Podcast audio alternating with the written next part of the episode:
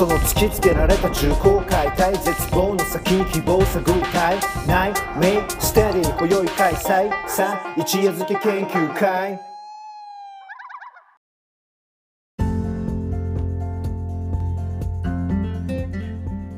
はい、えー、皆様、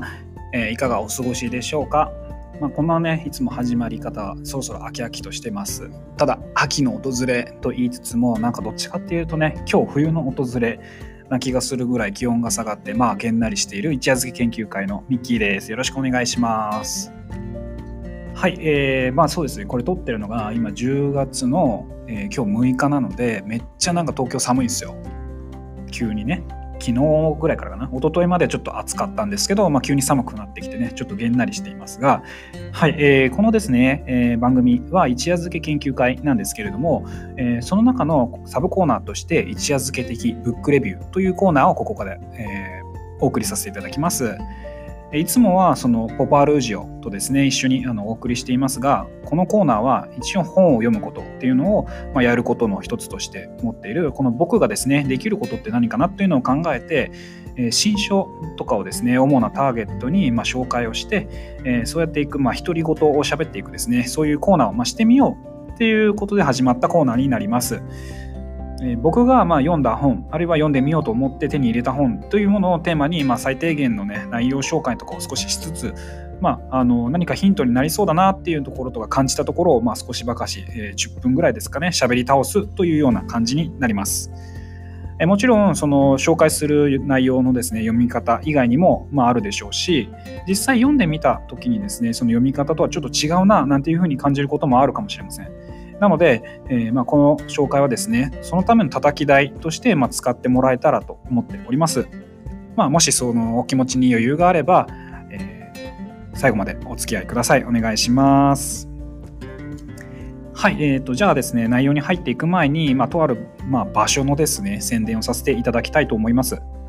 それは、えー、約束のバスへという沖縄県の沖縄市尊田の百軒通りにあるですね、あのスタジオだったり、アートギャラリー、今アートギャラリーですね、であったり、あの読書スペースであったりですね、まあ、いろんな、まあ、あの返信をする、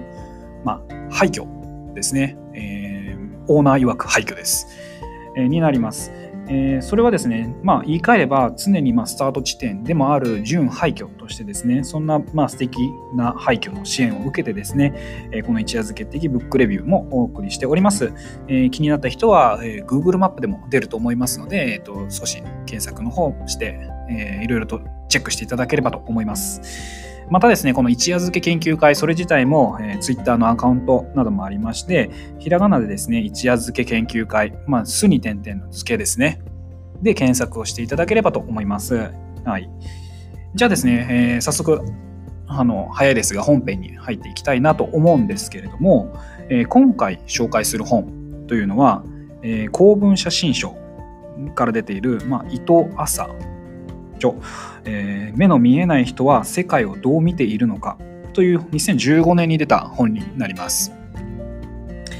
え普段まあ僕たちのね多くの人はまあ生活する中でいろいろなまあ仕方で情報をまあ取り入れて生きていると思います。例えば、まあ、本書の前書きにも書かれているように、えー、その視覚ですね、え、目を通した、え、情報の、まあ、取り込みっていうのが最も多いと人間には言われています。ただあのもちろんそうじゃないという方もあのいらっしゃるのはまあその承知の上でなんですがそれでも多くの人がその視覚つまり目から入ってくる情報をまあ頼りに生活しているというふうにまああの言えると思います。で、えー、この本はですねそのタイトルにもあるように目をまあ基本的な情報ルートとしている、まあ、大多数の僕らとはですね違う方々つまり目の見えない人々っていうのが、まあ、世界をどう見ているのかということを、まあ、当事者へのね、えインタビューなどを行いながら、まあ、考えていくっていうそういう内容になっております。で、えー、そこでですねここまでま少し話を進めてちょっと考えてみたところで、まあ、一つ修正点をま挟まなければいけません。それはこの目が見えるあるいはそして目が見えないというふうな言い方も適切ではないかもしれません。えー、著者の、まあ、伊藤さんも書いているんですがこの目が例えば見えないっていうことに一括りにしたこの言い方ですねその中にはさまざ、まなグラデーションが、まあ、あると言われています。例えばこれあの本書の中なんですけど例えば、えー、見た記憶があるのかないのか全く見えないのかそれとも少し見えるのか視野が狭いのか色が分かりづらいのか、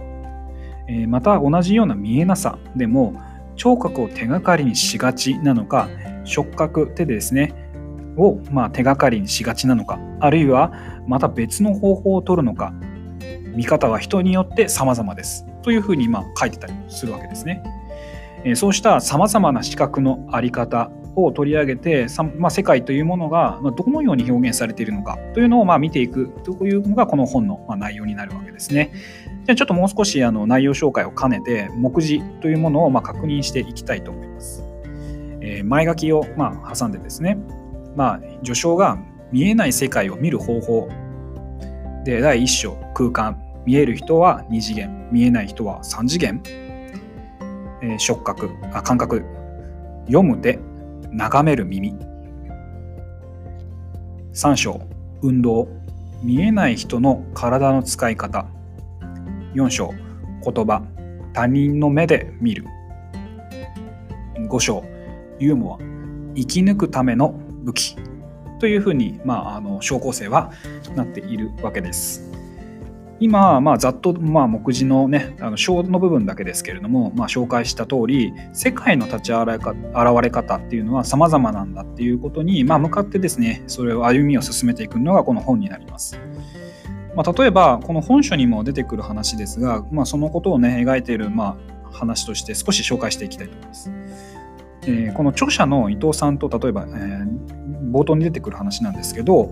えー、インタビューを受けてくれる木下さんがですねあの一緒にそのインタビューを大岡山という、ね、場所にある東京工業大学の伊藤さんの、えー、研究室で行うためにその駅から最寄りの駅から大学まで歩いていた時のエピソードがあります。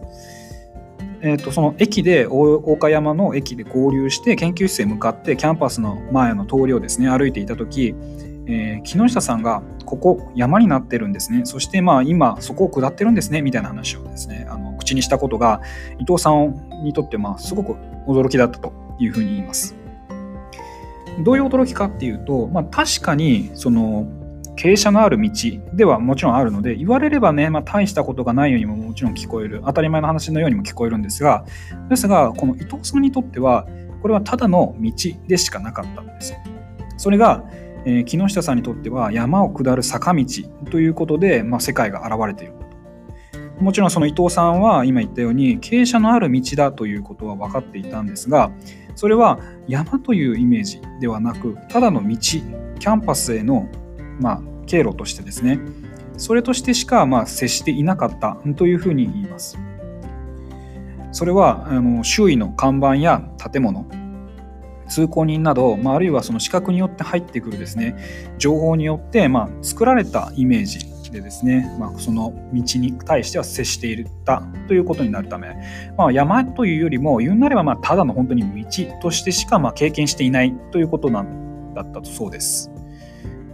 しかしその目から入情報がですね入ってこないこの木下さんにとってはこの大岡山という地名そしてそこから想像される、まあ、山に導かれているイメージで接しているため同じ道でも別の意味でこの経験をしている、まあ、経験されることになったその傾斜も相まってだとは思いますが。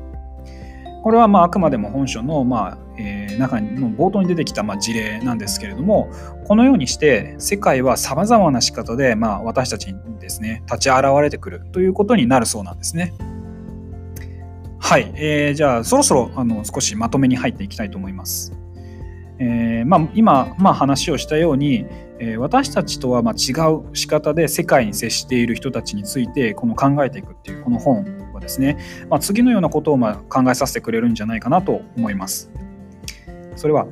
確かに目が見えないというそういう違いが世界との接し方に違いを与えるというのならそれは別にですね